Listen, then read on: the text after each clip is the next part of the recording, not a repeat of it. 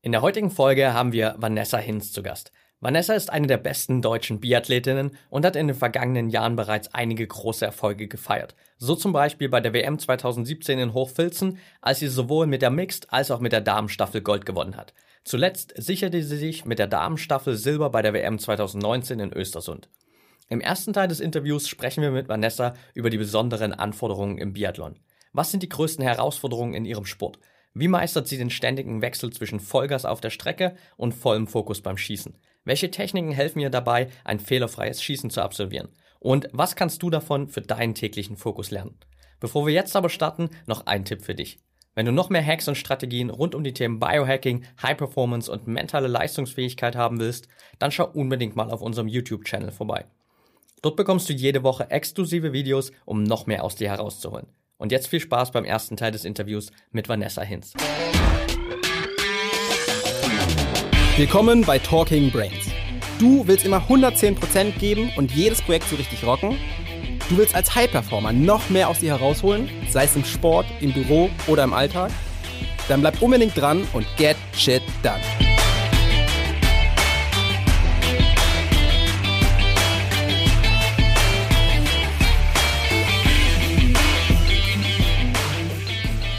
Welcome back hier bei Talking Brains. Heute mit Vanessa Hinz. Schön, dass du da bist, Vanessa. Hallo, freut mich auch da zu sein oder dabei zu sein. Lass uns direkt mal reinstarten mit der Frage, wie hat sich eigentlich deine Leidenschaft zum Biathlon entwickelt? Oh, ich sag mal, angefangen hat es mit einer Leidenschaft zu Sport.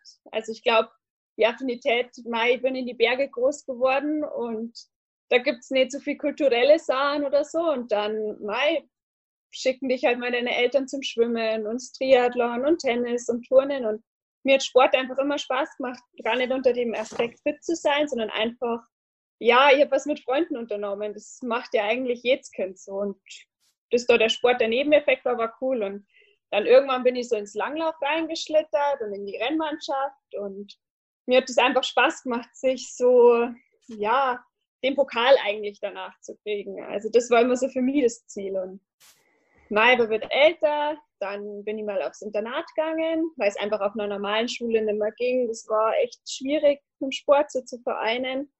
Und dann in Berchtesgaden auf dem Internat habe ich mein Abitur gut machen können, weil es für mich auch immer wichtig war, naja, wie viel Prozent können danach vom Sport leben? Also ist sicher mal an erster Stelle deine schulische Ausbildung. So haben es immer auch meine Eltern gesehen. Und mal danach fragst du dich schon, was machst du jetzt? Alle anderen studieren. Und ich habe mir irgendwie gesagt, nee, ich habe doch nicht so viel schon da rein investiert. Ich will jetzt wissen, ob ich es schaffen kann oder nicht. Und ja, dann war ich noch Langläuferin und aber ein Jahr später hatte ich das Glück zu so einem Schnupperkurs Biathlon mit 20 Jahren. Und dieses Biathlon, ja, mich hat es einfach fasziniert. Ich habe das als neue Herausforderung im Leben gesehen. Fast so mal, wenn wer seinen Job wechselt und so war es für mich irgendwie auch. Und mir hat das Schießen so Spaß gemacht. Und ja, ab dann war das Feuer für Biathlon entfacht, muss ich wirklich sagen. Und es gibt immer wieder ein paar Tiefschläge und so, wo man sich denkt, oh, ist es noch das Richtige oder lohnt sich das alles dafür? Aber wenn man mal wieder ein gutes Rennen hat, ist das eigentlich alles vergessen. Und so hat sich für mich die Faszination Biathlon entwickelt. Und das ist, glaube ich, nicht nur für mich eine Faszination, sondern auch für viele Fernsehzuschauer und so. Und ja, ich lebe das einfach. Also ich bin, ja, ich bin wirklich glücklich mit dem Job. Immer noch. Ob es in fünf Jahren noch so ist, ich weiß es nicht, aber gerade im Moment mit meinen 27 Jahren könnte ich mir ja kein anderes Leben vorstellen. Ja, sehr cool. Kann ich ganz gut nachvollziehen, wenn man einmal so diese Sportart gefunden hat, die einen so komplett begeistert. Und wie du schon gesagt hast, ähm, offensichtlich begeistert es ja nicht nur dich, sondern Millionen von Fernsehzuschauern äh, jeden Winter. Von daher äh, ist das durchaus verständlich. Ja, es ist einfach spannend, weil es so abwechslungsreich ist. Man weiß nie, was passiert. Bis zum letzten Schießen kann alles einfach passieren. Da kann der, der 15. ist, noch Erster werden und das wechselt sich so oft durch und das ist einfach selbst für uns immer noch das Spannende. So, okay, du weißt genau, wenn ich null schieße, bin ich vorne dabei, schieße ich einen Fehler, verliere ich fünf Plätze, schieße ich zwei Fehler, zack, bin ich draußen. Ja, absolut. Ja. Was war denn für dich so die größte Herausforderung, als du dann wirklich auch vom Langlauf in den Biathlon gewechselt bist? Oh, es ist schwierig. Ähm, die größte Herausforderung, glaube ich, war die Umstellung vom Training. Man hört ja immer so als Langläufer, naja, die Biathleten trainieren nichts. es ist immer so dieses Böse, was die Langläufer über die Biathleten sagen. Ich habe schon, ich wusste, die müssen trainieren und es wird nicht anders sein. Aber tatsächlich, es ist fast noch mal mehr, gar nicht von den Stunden her, sondern von der Konzentration her für Schießen. Es geht halt doch im Sommer sehr, sehr viel Zeit für Schießen drauf. Meistens immer eine Stunde vom Training davor, bevor du dann überhaupt mal mit dem Lauftraining anfängst. Und mal klar, ich kann mich hinstellen und sagen, okay, jetzt versuche ich da ein bisschen vorne drauf zu zielen, auch wenn ich keine Schuss habe, also nur Trockenschuss mache. Aber es muss halt alles wirklich eigentlich konzentriert sein, damit es dir halt auch was bringt, weil sonst kann ich es mir auch sparen und sagen, ja gut, dann fange ich lieber gleich mit dem Laufen an. Und das war für mich so die größte Herausforderung, weil mir das nicht so ganz bewusst war, dieses, dass das Schießen doch so viel Zeit in Anspruch nimmt. Auch gerade das Trockentraining, die Abläufe und dann im Wettkampf die größte Herausforderung irgendwann war, mit verschiedenen Situationen umzugehen, weil diese Situationen kannst du eigentlich nicht im Training üben. Also wenn du plötzlich auf Stand 1 stehst oder wenn es plötzlich um die Wurst geht oder wenn du in der Staffel läufst und weißt, okay, du darfst das jetzt nicht versauen, sozusagen. Das waren dann die, ja, die größten Herausforderungen, eigentlich hauptsächlich im Schießen. Okay, das heißt ähm, sozusagen gerade auf mentaler Ebene ist die Belastung dann größer, weil du einerseits das Schießen, Schießen hast, sorry, und andererseits vor allem auch die vielen Möglichkeiten, die dann im Rennen auftauchen können. Ja, ja, also das ist, das ist echt auf mentaler Ebene. Also ich, gerade in meinen Anfangsjahren war das mit die verschiedenen Möglichkeiten, die auftreten können, war nicht so extrem, weil man hatte noch nicht so viel Erfahrung, man weiß noch nicht, was alles in, ja nicht schief gehen kann, aber was alles passieren kann. Aber umso länger du dabei bist, umso mehr Sachen kommen dir auch wieder in den Sinn, wenn du sagst, ach, mit der bin ich schon mal am Schießstand gestanden und ach, die schießt aber eigentlich viel schneller als ich. Solche Sachen einfach, die kommen mal jetzt. Da ist es eigentlich schöner, man fängt an, weil da macht man sich um das andere noch außenrum gar keine Gedanken. Das merke ich eigentlich jetzt erst mehr, dass man sich um das viel mehr Gedanken macht, wenn man dann sagt, ah, zum Beispiel in Östersund, das, ja, das kriegt man immer aus dem Kopf raus, schieße ich meistens ein Dreier. In irgendeinem Rennen stehen, schieße ich meistens drei Fehler. Und das mal wieder rauszukriegen, das ist, das ist sehr, sehr schwierig. Oder das ist, ja, man denkt im Unterbewusstsein einfach schon immer wieder dran. Und das ist schon eine große Herausforderung im Biathlon, weil man hat an die verschiedenen ja, Stadien, also Biathlon-Stadien, ähm, verschiedene Erinnerungen dran manchmal gute, manchmal nicht so gute, aber im Endeffekt mal jedes Rennen beginnt neu und der Schießstand ist ein Schießstand. Die einen sind ein bisschen tückischer, die anderen weniger, aber nur weil ich da immer einen Dreier geschossen habe, muss ich ja nicht wieder einschießen. Aber ja, das Unterbewusstsein spielt schon, spielt dann manchmal schon einen Streich. Ja, auf jeden Fall kann ich ganz gut verstehen, weil der Kopf einfach in diesem Sport so eine extrem große Rolle spielt. Zusätzlich kommt ja auch noch der Punkt sozusagen, dass äh, dieser ständige Wechsel da ist aus irgendwie Vollgas geben auf der Strecke und dann wieder runterkommen und sich zu 100 Prozent fokussieren am Schießstand. Habt ihr da spezielle Trainingseinheiten oder Trainingstechniken, wie ihr euch darauf vorbereitet, auf diesen Wechsel von wirklich Vollgas auf der Strecke runter zu dem Fokus beim Schießen? Mm, ja, also im Sommer ist es oft schwieriger, weil wenn du so lang in einem ruhigen Bereich trainierst, ist es dann für dich mal wieder schwieriger, wenn der Puls plötzlich höher ist, zum Beispiel. Im Winter irgendwann gewöhnt man sich dran, da ist es dann das normal, sag ich mal, normal. Aber wir trainieren schon auch oft, gerade wenn es Richtung Winter geht, dass wir zu schnell an Schießstand hinfahren, also mit einem sehr, sehr hohen Puls, damit wir uns einfach auch wieder dran gewöhnen. Aber so wie sich das, glaube ich, die Außenwelt immer vorstellt, dass das so extrem schwierig ist, um den Puls runterzukriegen. Das Problem hatte ich irgendwie nie, weil das ist eine Gefühlssache, weil du trainierst es so oft und du machst es dann doch so oft, dass du genau merkst, okay, jetzt bin ich mit dem richtigen Puls am Stand. Und manchmal in einem Massenstart und in einem Verfolgungsrennen kannst du es gar nicht entscheiden und sagen, okay, jetzt, ähm, ich muss mit meinem Puls hingehen, weil alle Leute sind vor dir, die kannst du nicht einfach mal so schnell überholen oder die gehen viel schneller den Wettkampf an, oder du musst aber trotzdem dranbleiben, damit du im Windschatten bleibst. Also man darf sich gar nicht so sehr auf diesen Puls am Schießstand dann konzentrieren oder ich sag mal verrückt machen lassen, weil manchmal ergibt die Situation, dass du gar keine andere Wahl hast. Das heißt, du musst eigentlich mit allen ja, Pulswerten schießen können irgendwie so. Und du trainierst es so oft, dass es irgendwann ist, ich will jetzt nicht sagen, das Normalste auf der Welt, aber es ist einfacher, als, als sich es manche vorstellen. Also die meisten Fehler passieren nicht, weil man mit dem falschen Puls an Schießstand hingeht. Auch wenn ich das gerne als Ausrede benutzen würde, aber es ist nicht so. Es ist nicht so, nee. Okay, das heißt, es ist wirklich mehr einfach Gewohnheitssache und nicht irgendeine spezielle Technik, die ihr dann verwendet. Nein, also man natürlich, wenn man mit einem hohen Puls kommt, weiß man schon, okay, bring Sauerstoff in dein Gehirn, dadurch atme halt einfach tiefer ein und aus, atme bewusst, aber auch einfach, um dich jetzt darauf vorzubereiten oder das Gehirn darauf vorzubereiten, komm, jetzt kommt Schießen, jetzt, jetzt liegt der Fokus woanders und das macht, ich weiß es nicht, jeder bestimmt anders. Ich versuche es eben durch die Atmung, dass ich mich darauf halt jetzt fokussiere. Und ähm, ja, aber da hat bestimmt jeder auch seine eigene Technik. Ja, Jetzt bist du ja beim Schießen meistens nicht allein am Schießstand, sondern erstens sind da die ganzen Konkurrentinnen mit neben dir und natürlich meistens noch Tausende, teilweise Zehntausende von Zuschauern im Stadion. Wie viel ja. nimmst du davon eigentlich wahr? Ich sag mal, in einem perfekten Rennen nehme ich davon überhaupt nichts wahr.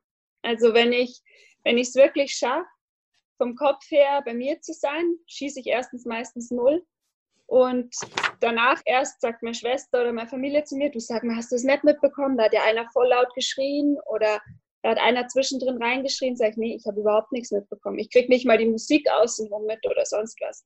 So wäre natürlich der Optimalfall. Dann kriege ich auch erst danach mit, was die anderen geschossen haben und was, was bei den anderen passiert ist. Und erst wenn ich wirklich durch die Zeit damit durchlaufe, sehe ich auch erst, wie viel ich jetzt bin. So wäre der Optimalfall. So hatte ich es auch schon öfter. Aber manchmal, es geht nicht immer so. Manchmal setzen die anderen den ersten Schuss, setzen dich damit unter Druck. Du merkst, du hörst es, sie haben getroffen und du denkst dir, oh Gott, jetzt muss ich auch treffen. Wenn du das denkst, geht der erste Schuss daneben. Dann sagst du dir, okay, jetzt reiße ich mich zusammen. Dann äh, triffst du drei Schuss lang meistens. Also das ist jetzt mal klar nur die Theorie oder so aber oft trifft es auch zu. Und dann denkst du dir, oh Gott, die anderen sind vom Stand weg, jetzt muss ich aber schnell schießen.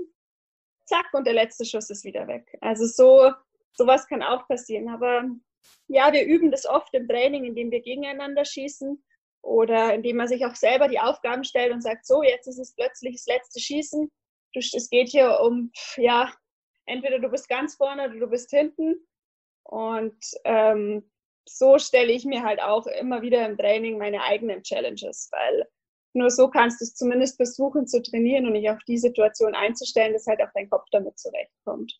Aber es ist trotzdem jedes Mal wieder was anderes und wenn du plötzlich auf Stand einstehst, das ist sowieso was ganz komisches, weil da sind die Scheiben plötzlich für dich viel kleiner und die Waffe wackelt sowieso viel mehr und ach, die Zuschauer schreien plötzlich nur noch für dich und keine Ahnung, du kommst dir vor, als wenn alle Kameras auf dich gerichtet sind. Und ja, in dem Moment entweder du findest den Schalter oder du findest ihn nicht und es geht gut oder du findest ihn und es geht nicht gut, aber du bist halt eine Erfahrung reicher. Das ist, also es ist irgendwie das Coole, man nimmt alles oder jedes Schießen so als Challenge wahr und ich, mit jeder Herausforderung wachse ich eigentlich nur. Ja, okay, das heißt, ja, das heißt aber sozusagen, wenn ich das jetzt so ein bisschen mitnehme, was du gesagt hast, 90 oder vielleicht sogar auch 100 Prozent von dem Schießen bist du sozusagen auch wirklich die ganze Zeit mit dir im Kopf so ein bisschen in der eigenen Kommunikation, um dich irgendwie auf das Positive zu fokussieren, den richtigen Fokus zu finden. Also das ist schon viel mentale Arbeit dann zwischendrin, oder? Ja, also Schießen, sag ich mal, jeder, der im Weltcup mit dabei ist, es gibt bessere und schlechtere Schützen, aber jeder kann schießen und jeder kann die 4x0 bringen und jeder kann, kann dafür dann vorne mit dabei sein. Und man versucht, ich versuche immer vorm Schießen mich mit guten Gedanken zu befassen. Jeder hat schon richtig gute Wettkämpfe gehabt und das versuche ich mir halt davor einfach ins Gedächtnis zu rufen und unterm Schießen versuche ich mich gar nicht so aufs Treffen zu konzentrieren, sondern nur auf ganz einfache Dinge, die offensichtlich sind, würde ich sagen. So wie zum Beispiel, okay, wenn schwarz ist, zum Beispiel im Stehen drücken, sage ich mir immer, oder im Stehen schießen, wenn schwarz, drück einfach ab, weil es ist nichts anderes. Doktor nicht rum, versuch nicht auf einer 10 in der Mitte zu stehen, sondern wenn du schwarz siehst, drück ab und halte nach. Also ja. mit, mit ganz banalen Dingen und zu viel Denken bringt einem überhaupt nichts beim Schießen, weil du hast nur ein Schießen, die schießen mittlerweile alle so schnell. Ich sag mal, du hast nur noch 25 Sekunden Zeit. Davon gehen zwölf Sekunden drauf, bis du erstmal stehst und bis die Waffe im Anschlag ist. Das heißt, du hast dann nur noch grob zwölf Sekunden für, ja, für fünf Schuss. Da kann man, wenn man da zu viel denkt, dann machst du sowieso alles nur zunichte. Aber ich sag mal, das meiste passiert beim Schießen im Kopf, ja. Kann man schon so sagen. Ja, jetzt hast du ja gerade schon gesagt, es gibt äh, trotzdem einfach immer wieder so Momente, wo man es vielleicht nicht schafft, den Schalter umzulegen. Wie gehst du dann damit um, wenn du wirklich beim Schießen Fehler gemacht hast? Schaffst du das dann auf der Strecke relativ schnell wieder aus dem Kopf zu bekommen oder ist es dann immer schon was, was auf der Strecke auch noch so ein bisschen nachhängt immer? Es hängt schon auf der Strecke nach. Also ich glaube, es wäre gelogen, wenn ich sage, ich gehe vom Schießstand weg und vergesse es meistens, also ich kann mich an meinen Wettkampf letztes Jahr in Pokljuka, der erste Weltcup, erinnern. Das ist ein Einzel. Und im Einzel kriegt man pro Fehler eine Minute Strafe. Das heißt, entweder man ist brutal schneller Läufer und ähm, kann das wieder gut machen. Ich wusste aber, ich bin jetzt nicht die Kaisermeckereinin. Und ich habe mit dem Zweier angefangen. Und ich habe mir dann einfach für mich selber gesagt, okay, du hast den Fehler gemacht, du hast den Bockmist gebaut aber du kannst jetzt immer noch ein gutes Rennen machen, indem du versuchst, du kannst immer noch dreimal Null schießen. Und sieh das einfach als deine Challenge an. Und ich bin danach kurz durchgegangen, was habe ich falsch gemacht beim Liegenschießen? Habe ich den Wind falsch eingeschätzt? Habe ich nicht nachgehalten? Ähm, war ich vielleicht einfach nicht konzentriert genug und habe mich nicht auf das Schießen konzentriert, sondern auf rechts und links. Und habe mir aber dann auch gesagt, okay, bis zum Punkt der Strecke gehst du Schießen durch und ab dann läufst du einfach. Konzentriere dich wieder auf deine Technik, mach was anderes, weil jetzt kannst du nichts mehr dran ändern. Die zwei Fehler sind passiert. Und so versuche ich es halt jedes Rennen zu machen. Klar, wenn du ein Einzel oder ein Sprint läufst, bist du die ganze Zeit für dich alleine. Aber in der Verfolgung oder so helfen dir auch die anderen Mädels, dich wieder abzulenken, weil du einfach sagst, ah, jetzt überholt die mich wieder und ah, jetzt zieht die da vorne an, jetzt muss ich da versuchen, dran zu bleiben. Jetzt kommt die nächste Abfahrt, ich muss schauen, wo ich in dieser Abfahrt stehe, falls es wen schmeißt, dass ich nicht diejenige bin, die da dahinter ist oder so. Also da hat es dann auch viel mit Taktik zu tun. Aber eigentlich sollte das Schießen möglichst bald nach dem Schießstand abgeschlossen sein. Und ich denke mir halt immer, das Leben ist insgesamt eine Herausforderung und so ist das Schießen auch. Und man kann Fehler machen, man muss halt nur danach aus diesen Fehlern lernen. Und ich habe damals in Pokljuka nach meinem Zweier dreimal Null geschossen. Und klar war es nicht das Top- und Überrennen. Ich hätte auch gern viermal Null geschossen oder halt nur einen Fehler geschossen. Aber war zumindest in dem Moment stolz auf mich, weil ich es geschafft habe, noch dreimal die Null hinten drauf zu bringen mit der Drucksituation, dass ich weiß, ich habe diesen Zweier schon gleich am Anfang. Das ist natürlich leichter, wenn man dreimal Null schießt und dann erst den Zweier, weil dann läuft es sich halt auch insgesamt leichter. Aber ja, so versucht man halt immer mit den Aufgaben zu wachsen. Ja, also spannendes Learning auf jeden Fall, glaube ich, für alle Zuhörer, wie es auch gelingt, relativ schnell mit, mit Fehlern umzugehen. Und jetzt hast du ja gerade schon auch so ein paar Modelle angesprochen, hast gesagt, gerade wenn man allein ist auf der Strecke, hat man natürlich viel Zeit zum Nachdenken. Bei anderen Rennen, wie jetzt im Massenstart oder in der Verfolgung, hast du einfach immer die Konkurrentinnen dabei. Und ja. hast du dann auch, sage ich mal, von der Herangehensweise in diesen Rennen unterschiedliche Ausgangspunkte. Also verglichen jetzt zwischen einem Einzelrennen, einem Sprint vielleicht und einem Massenstart, gehst du anders an die Rennen ran? Ja, definitiv. Also muss man fast. Im, im Sprint ist es immer so ein bisschen alles oder nichts. Da ist auch Schießen anders. Du musst risikoreicher oder ein bisschen risikoreicher schießen, weil ähm, du genau weißt, es gibt immer diejenigen, die mit zweimal Null und schnellem Schießen durchkommen. Vielleicht bist du auch mal eine von denen. Und auf der Strecke ist es oft ein bisschen die Grenzen ausloten. Wie schnell kann ich wirklich an Schießstand hinlaufen? Und wenn es mal gut geht, dann, ja, dann ist man einfach auch vorne mit dabei, weil es geht. Manchmal sind fünf Sekunden vier Plätze oder manchmal auch fünf Plätze. Also das Feld ist einfach so eng zusammen.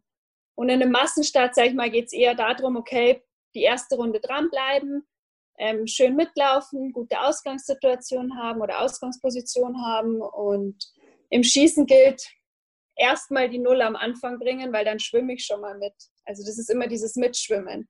Ja. Wenn ich einen Fehler habe, schwimme ich halt mit denen mit, die alle auch einen Fehler haben. Aber ich muss erstmal die Lücke zu den ersten vorne wieder schließen. Und da ist man halt schon gleich im Rückstand. Und im Verfolgungsrennen schaue ich mir mal an, wer um mich rum ungefähr läuft. Also wenn jetzt zum Beispiel eine Kaisermeckereine nur fünf Sekunden nach mir ist, dann weiß ich genau, okay, die wird mich bald einholen, aber versuch zumindest dran zu bleiben. Es ist nur eine zwei Kilometer Runde, das kann schon gut möglich sein, weil es sind dann noch anderthalb oder ein Kilometer, wo du mit ihr mitlaufen kannst oder versuchen kannst. Und so versuchst du dann immer mit diesen verschiedenen Situationen umzugehen. Und dann ist es sowieso von Schießen zu Schießen unterschiedlich. Lass dich null schießen, lass dich zwei schießen oder sowas. Also da musst du viel, ja, die Situation einschätzen und schauen, okay, wer ist hier vor mir?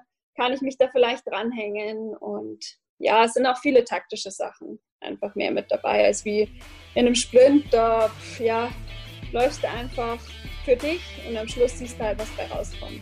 Aber im Verfolgungsrennen musst du halt immer mit der Taktik auch mitgehen. Ja.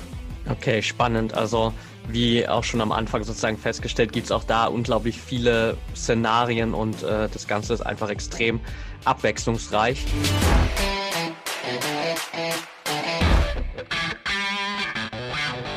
Und damit sind wir auch schon wieder am Ende der heutigen Folge angelangt.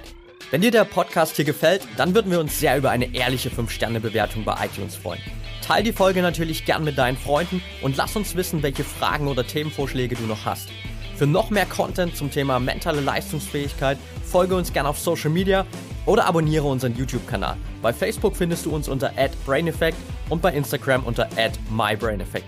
Du willst dich mit Gleichgesinnten austauschen, deine Erfahrungen zum Biohacking und mentaler Performance teilen und dich mit Experten wie Ernährungswissenschaftlern und Trainern connecten? Dann werde gern Teil unserer Mental Performance Community bei Facebook mit bereits mehr als 1000 Mitgliedern. Den Link dazu findest du in den Show Notes. Wir freuen uns schon, dich dort begrüßen zu können. Bis zum nächsten Mal und get shit done.